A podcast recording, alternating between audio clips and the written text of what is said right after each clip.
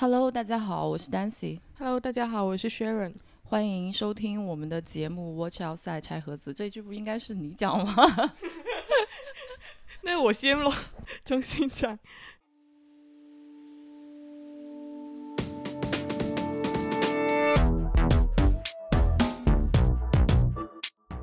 综艺的舞台上，它其实是只能短暂的进行一个受众的狂欢，但是不能彻底真正的冲破全程。就是它里面真正的那个核心价值的东西是不被传播的。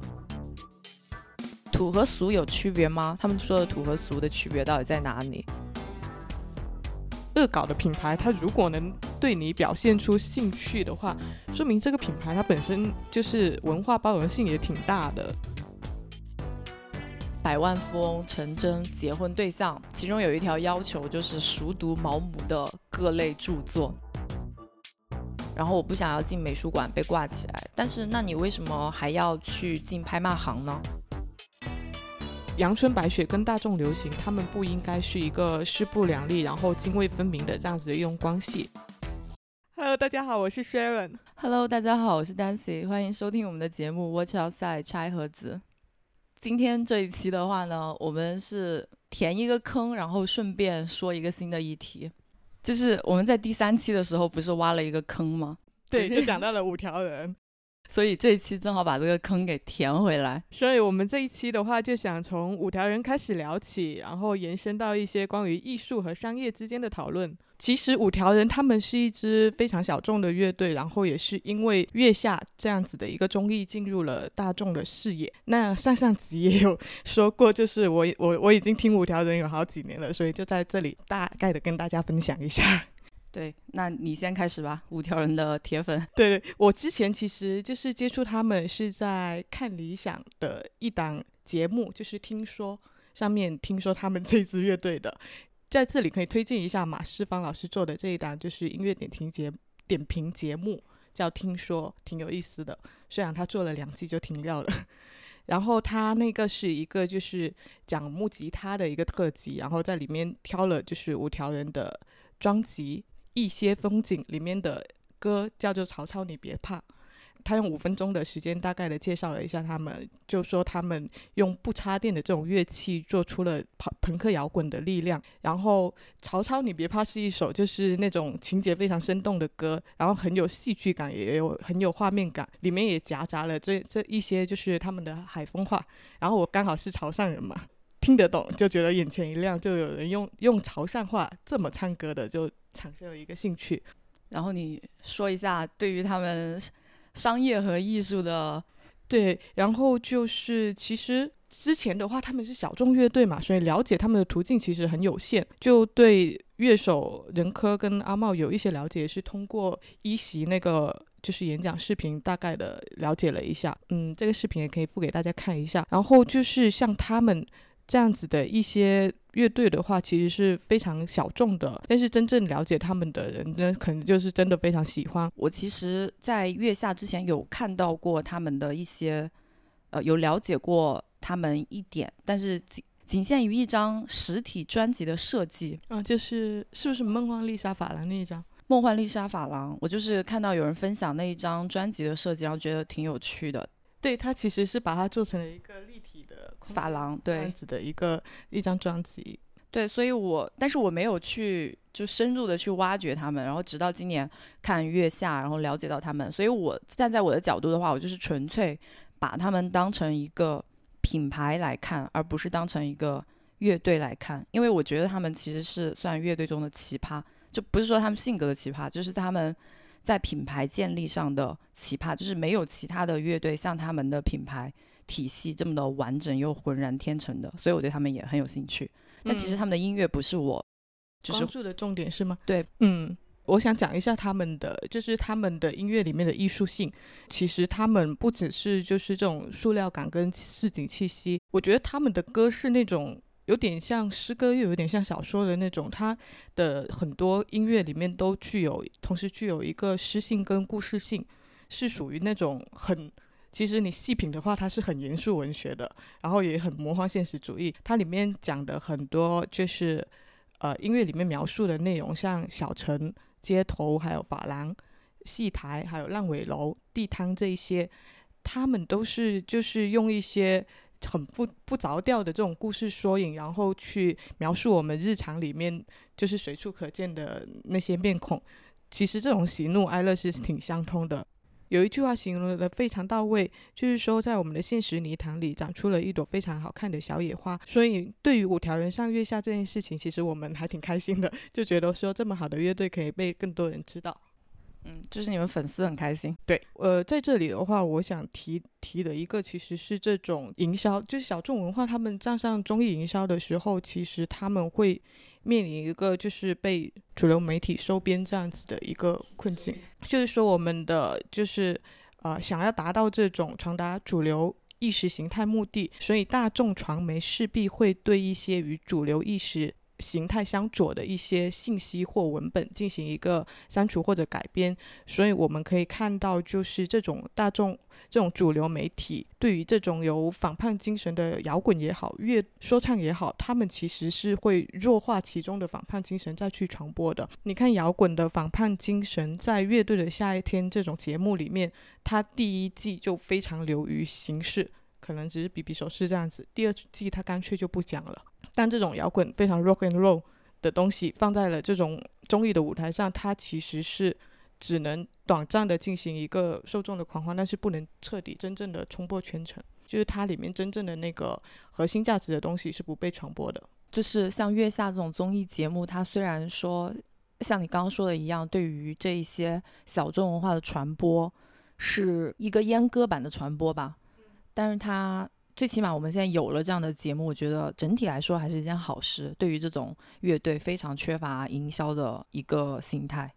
嗯，对，这这个的话，确实就是现在的话，毕竟它是一个新的可以传播这种。文化的一个渠道，只是说它在这样子的一个传播过程中，确实会面临很多就是现实的问题，就不只是这种阉割，还另外一个就是我们综艺的这种营销方式，它本来就自带了一种呃偏向于消费主义的，所以你看可以看到，就是月下里面的话，虽然是偏小众的这样子的一一个综艺，但是它还是陷入了另外一种就是。境况就就可能会用一种非常剧情式的这种剪辑，然后请流量来站台，或者说是粉丝之间进行一些互相的拉踩、互相瞧不上选手这样子的一些冲突矛盾的制造。你看五条人月下就很好，就是抓住了他们身上的这样一种人格魅力，能够戳中大众的笑点这样子的一个幽默感，然后用这种无限的。淘汰捞回，然后又淘淘汰这种方式来制造悬疑，吸引大众，并且让我觉得很挺反感的一个就是月下，其实到现在的话，让这些就是乐乐队唱了多少自己原创的歌，他们其实一直都在改编一些流行的口水歌。他其实站上了这样子的一种舞台，但是他整个里面传播的这种文化还是夹杂了太多，就不是这个这种小小众文化的一个传播的目的，更多的是去引起话题，或者说进行一个。炒作，嗯，包括他们的，就算唱自己的歌也要改歌词的这种，对，这 这个点也其实也是很想吐槽，好吧？所以你的主要的观点是在于，像五条人这样的小众乐队能够通过月下这样子的大众综艺出圈，整体上来说你还是很开，就你们粉丝还是很开心的。但是不满的点就是在于它是一个阉割版的传播。对，其实这种综艺的话，它确实阉割了太多东西，所以你可以看到，就是五条人也好啊，重塑也好，这些乐队他们虽然说被更更多的人知道了，但是他们现在的粉丝里面参差不齐，各种各样的粉丝都有，所以就是也有很多这种娱乐性质的粉丝，然后他们也不管你的歌其实真的是怎样子的，就只是为了综艺来看你一下你而已，嗯，就只是说喜欢这个幽默插科打诨的这个人科。对，那对于我来说的话，我就是纯粹作为一个新认识五条人的局外人的角色吧，然后纯粹把他们当成一个品牌的 case 来看待。嗯，那我的角度可能就很商业化，在我的心中的话，五条人他可能就是一个做的很好的品牌。我们之前聊过人设这个话题，然后我觉得说一个好的人设应该是真实而且持续的嘛。但五条人，我不是说五条人他自己有意的去塑造了一个人设，只是说从品牌角度来看，他们的人设就是这样的。那么，呃，因为从我的这一个角度来看的话，如果一个艺术家他有意识而且真诚的去打造个人品牌，那他的品牌就应该是无懈可击的。因为商业品牌它是从消费者洞察出发的，就很难做到。我认为这一种好的人设的要求，它必须要去考虑商业价值，去尽可能的迎合更多消费者的喜好嘛。但是像五条人这样的艺术家，他就只需要 follow his heart，所以非常的真实而且稳定。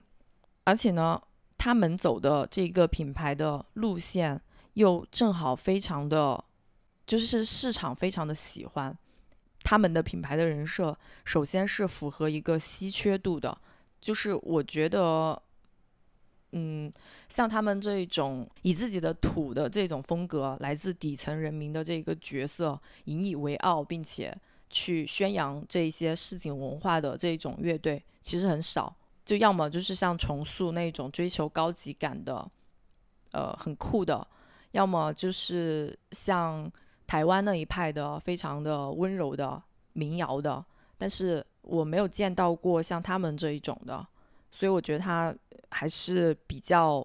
少见的。然后第二个就是刚刚说到一个统一度，他们就你刚刚说张亚东说他们的人和歌是一体的，其实也就是说他们的人设符合他们的身份，也就是追求真实自我、忠于自我的这种乐队文化。他们的潇洒自如就显得非常的逻辑自洽，还有一点就是他们的这一个品牌方向的接受度是非常高。就是为什么月下要老是去消费五条人？因为他们的这一个大家都喜欢一个有幽默能带来欢笑、接地气的人，那同时他还有礼貌、有才华。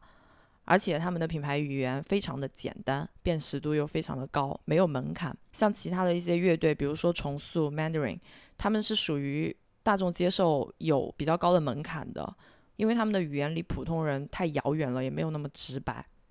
对，就是我刚刚说的，他们音乐里面有很大一部分其实就是在展现日常，所以这种日常是能够跟我们就普更大多更大众的人能够进行一个无缝的对接的。对，所以呃，然后还想说的是，就继续说他们的品牌体系的话，刚刚说到了他们的一个基础的人设是这个样子的，他们还有品牌价值观，就是我从品牌体系去梳理的话，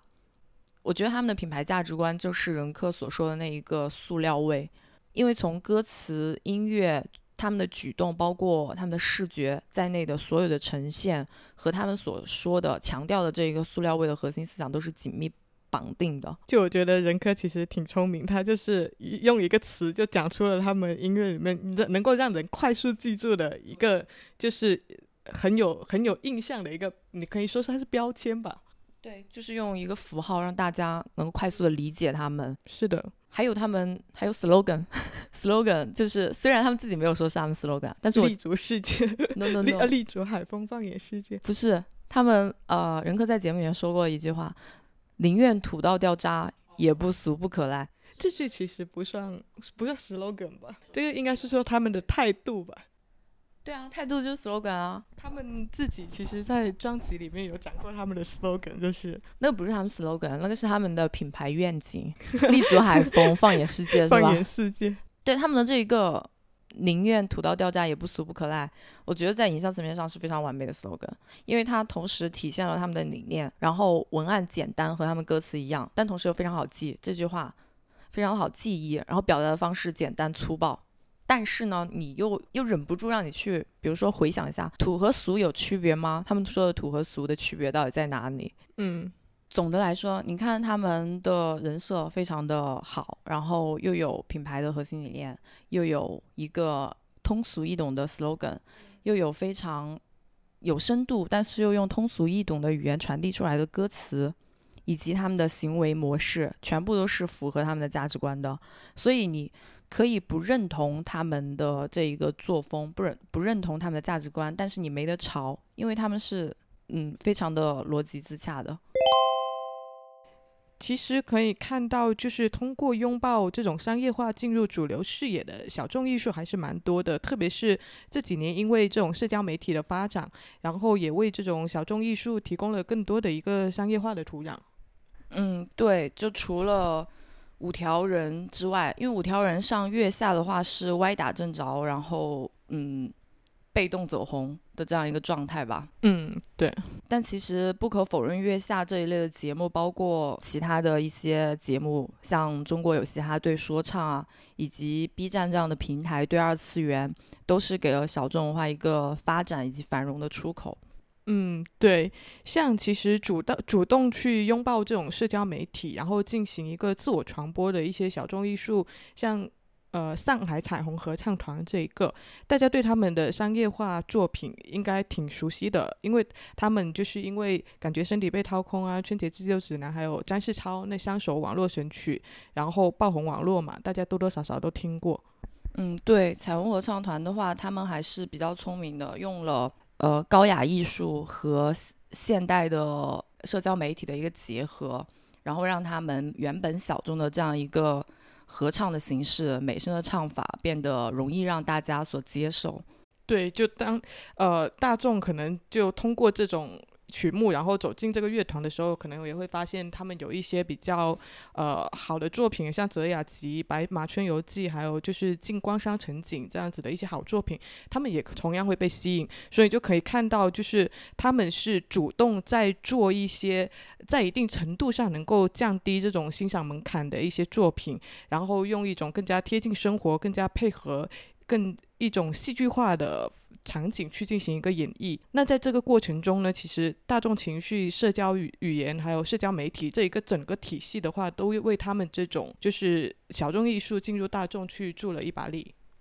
嗯，对。然后 B 站上面不是还有其他的一些，就现在他们除了二次元也很推国风、国乐、传统民俗啊这些东西吗？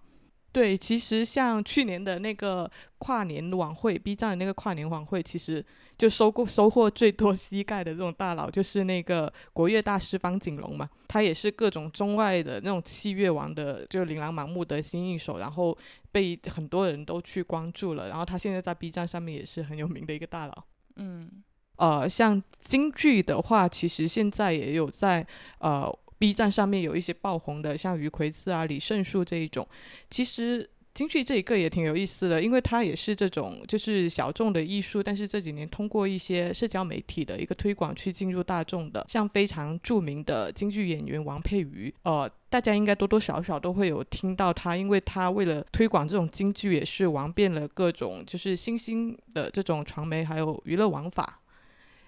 像他也进行过很多这种上综艺啊、跨界流行音乐啊，或者说跨界摇滚乐啊、直播搞联名时尚款这样这样子一些呃，就是针对大众的一个传播。嗯，对，其实我感觉说，呃，就现在的一个传播的话，对于像京剧啊，然后传统民俗民乐，然后高雅艺术什么的这一类是很友好，就是。可以毫无保留的让他们进入大众的视野。对，因为其实像这样一种艺术的话，你一味的去强调它是一个非遗文化，它多么博大精深，其实反而会跟受众有距离感。然后，如果你是通过这样一种社交媒体的话，特别是像 B 站，它现在相对来说是一个比较兼容并包的这样子的一个平台吧，所以就是给了小众艺术非常好的一个呈现的平台。但是我感觉说，刚刚说五条人的时候，不是你有说到那一个主流文化去收编这种小众文化的事情吗？就这个问题点。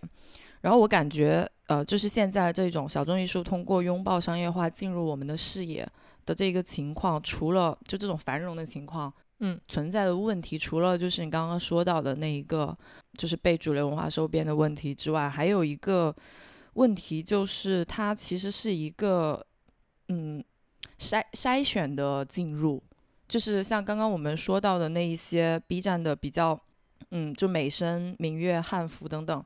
这些的话是可以百分百的让大家去看到，也不会被编辑。嗯，是有这个问题。对，但是像五条人的有一些题材，或者是说说唱，或者是说更加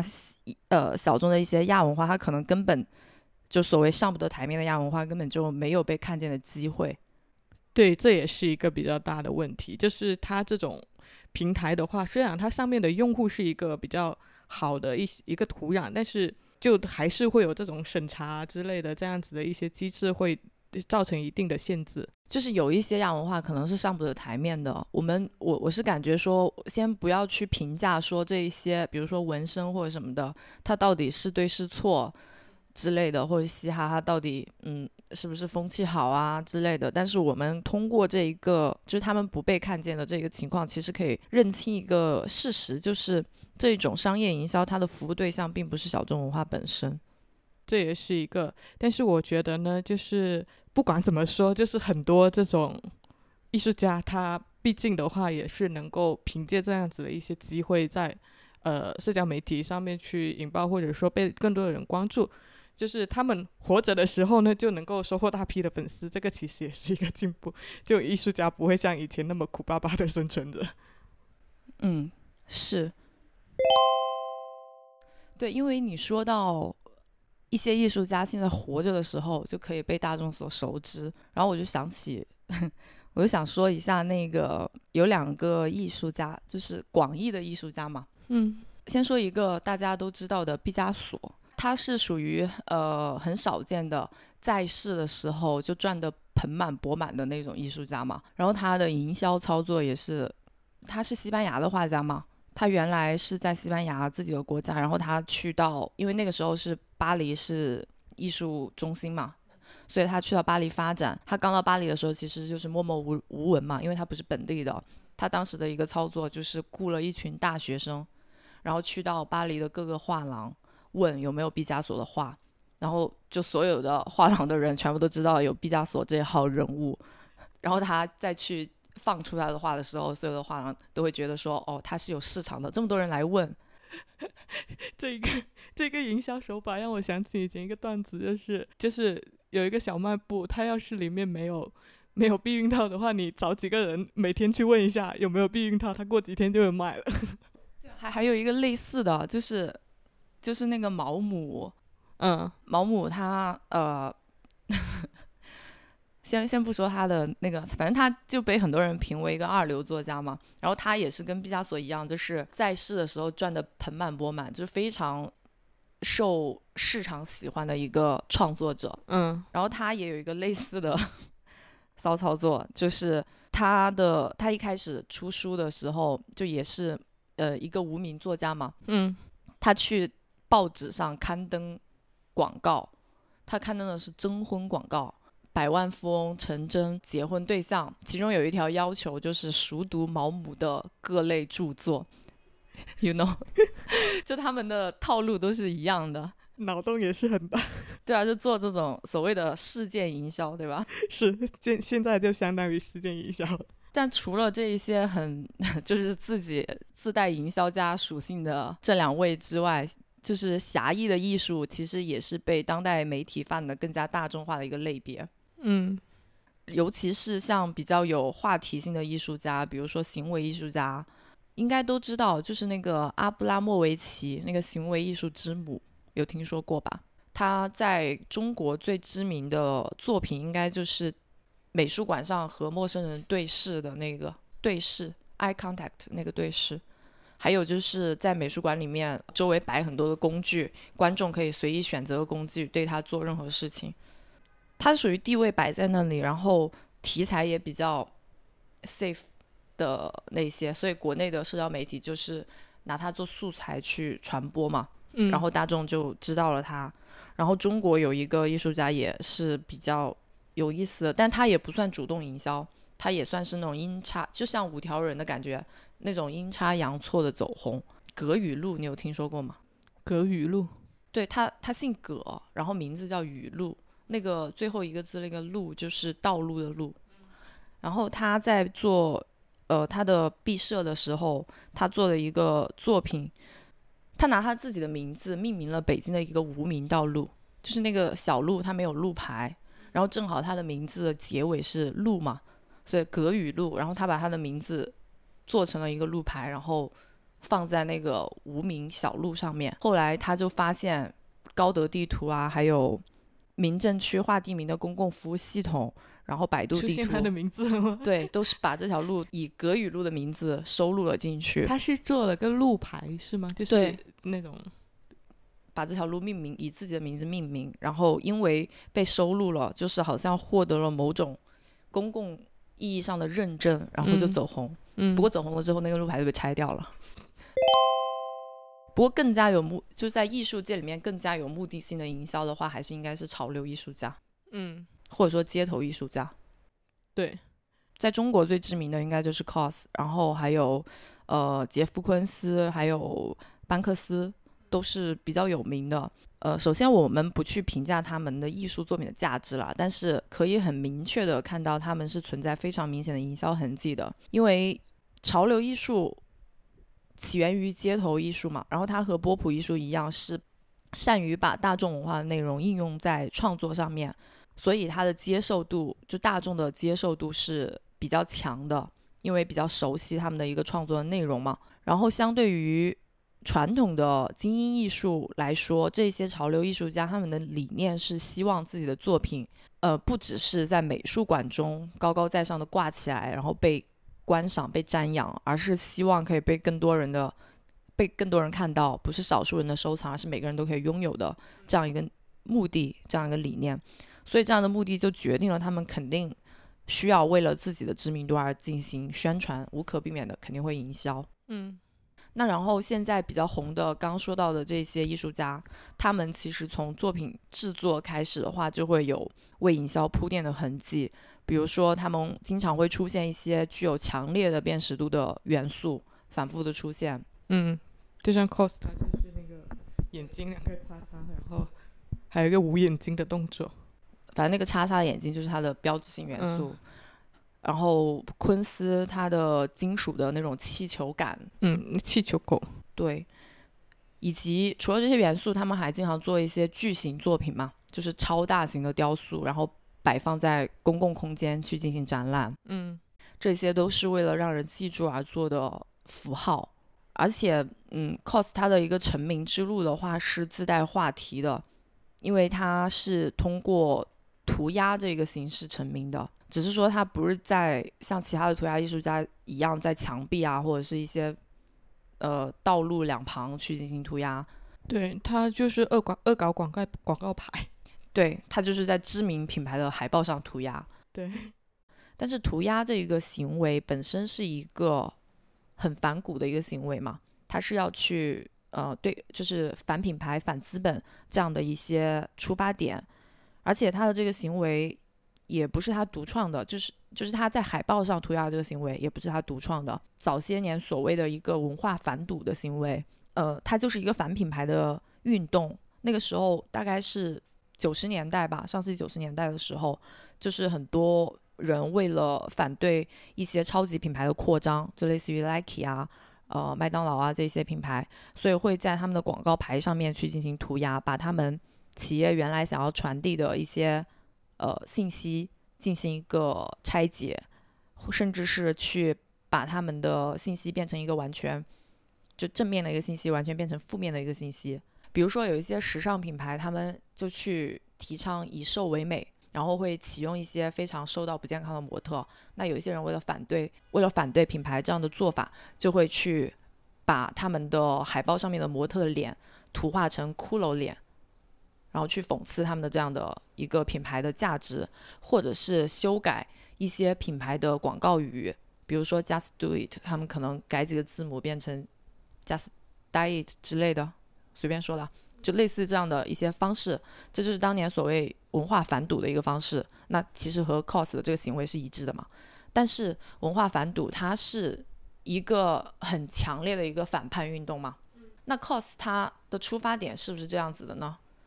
就是如果把它归为潮流艺术家的话，他的出发点也应该是这样子的，对吧？就是反阶级的嘛。然后他在恶搞了这些品牌之后。有一一开始品牌的反应是说，那我就换一个新的广告牌。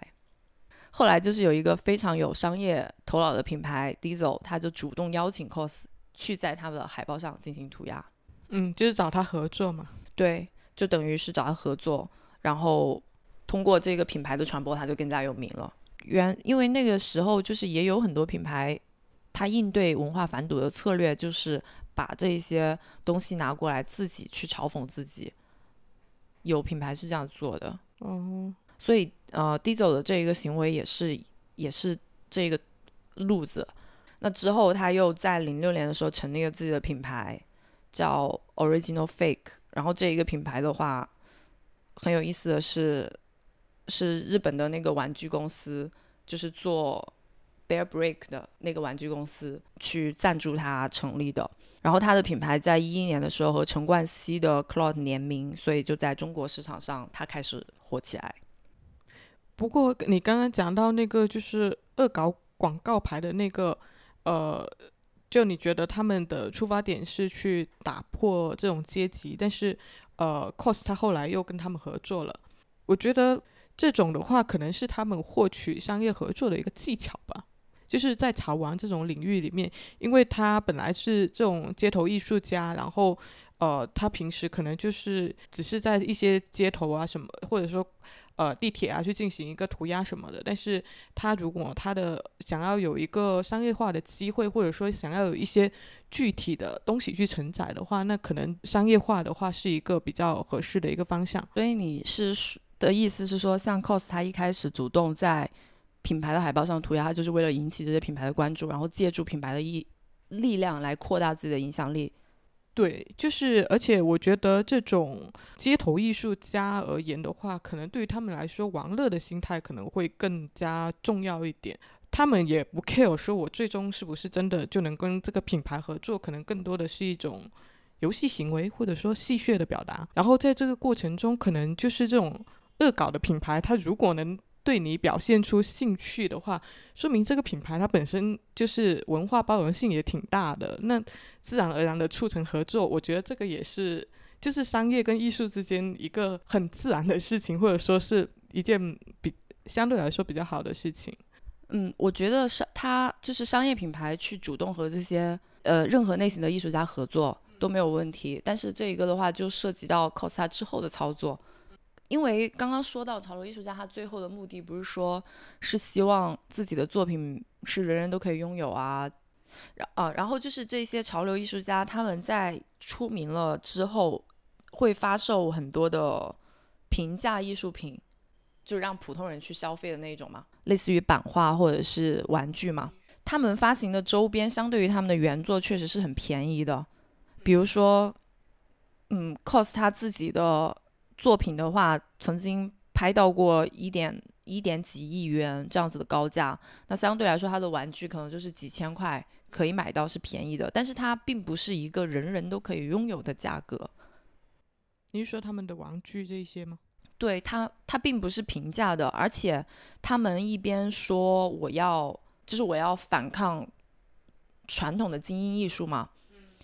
然后我不想要进美术馆被挂起来，但是那你为什么还要去进拍卖行呢？你的你自己的原作一边就你一边坐享了这种传统制度的红利，你的作品拍出了天价，然后你一边又说我要让人人都可以拥有我的作品，所以我又去发行了版画，发行了玩具，把我的作品二次销售一遍。那同时这个二次销售的过程当中，你几千块钱的定价并不是。可能它就一开始没有那么贵啦，后来就被炒作到更贵嘛。但是它这个价格也不是说人人都可以拥有，以及现在购买这样一些它的潮玩的人，他们的心态一般都是为了炫富，或者是就是炒作，就是投资嘛，就把这个价格炒起来，我再二手贩子再倒出去的这种心态，和他原来的这个街头艺术的理念是半毛钱关系都没有的。嗯，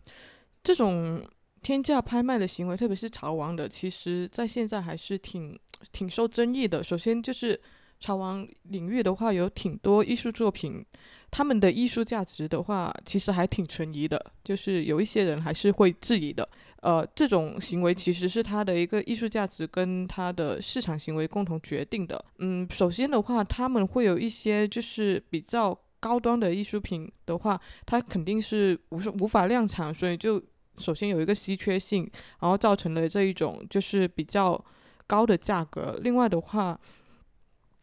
从品牌本身角度讲，他们可能也是为了维持他们的一个品牌调性这样子的考虑出发。因为不然的话，如果他们的作品都是呃，可能都是在一件 T 恤或者说在一个包包上面印了就可以出售的话，都是几都是几百块钱的话，可能他就觉得说他们的艺术品很快就会被面临一个比较廉价的一个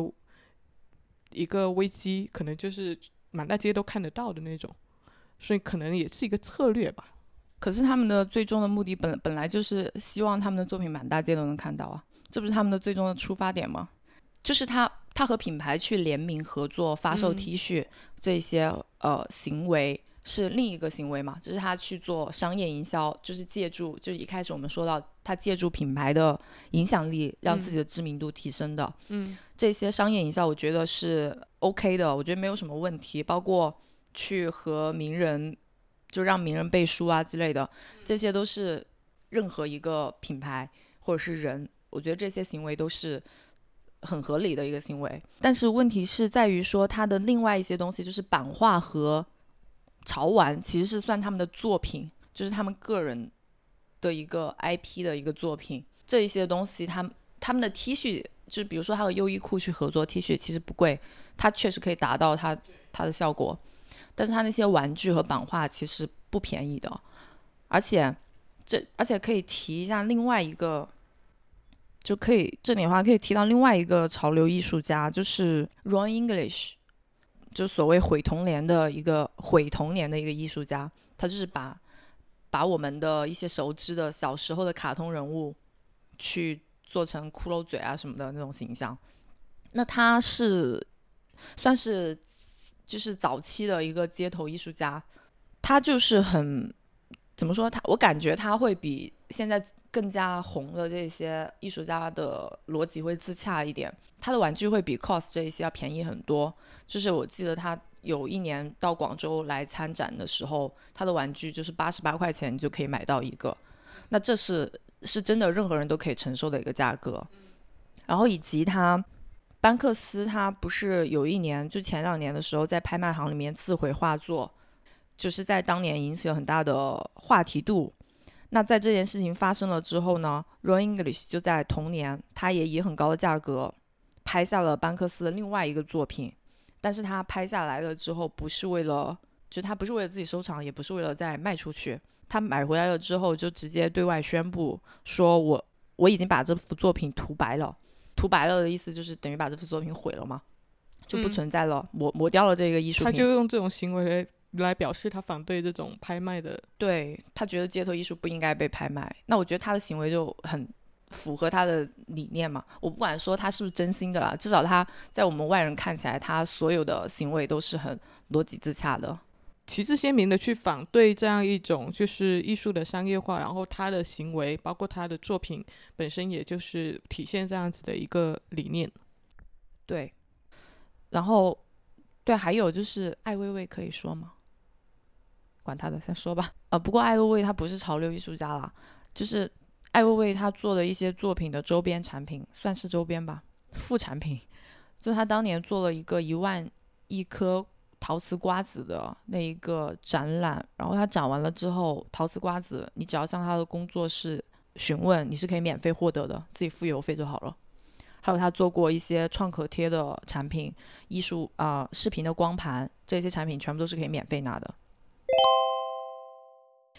呃，那提到就是这种在创作过程中去考虑商业化的艺术家，应该很多人都会想到安迪沃霍。他对于这种就是商业和艺术的理念，其实影响了很多人。他是一个艺术跟商业自由恋爱的一个就是很重要的代表。而且他本人的话，也是有很多这种不断跨界的行为，让他的就是影响力几乎遍布各个领域。他有一本书叫做《安迪沃霍的哲学波普启示录》。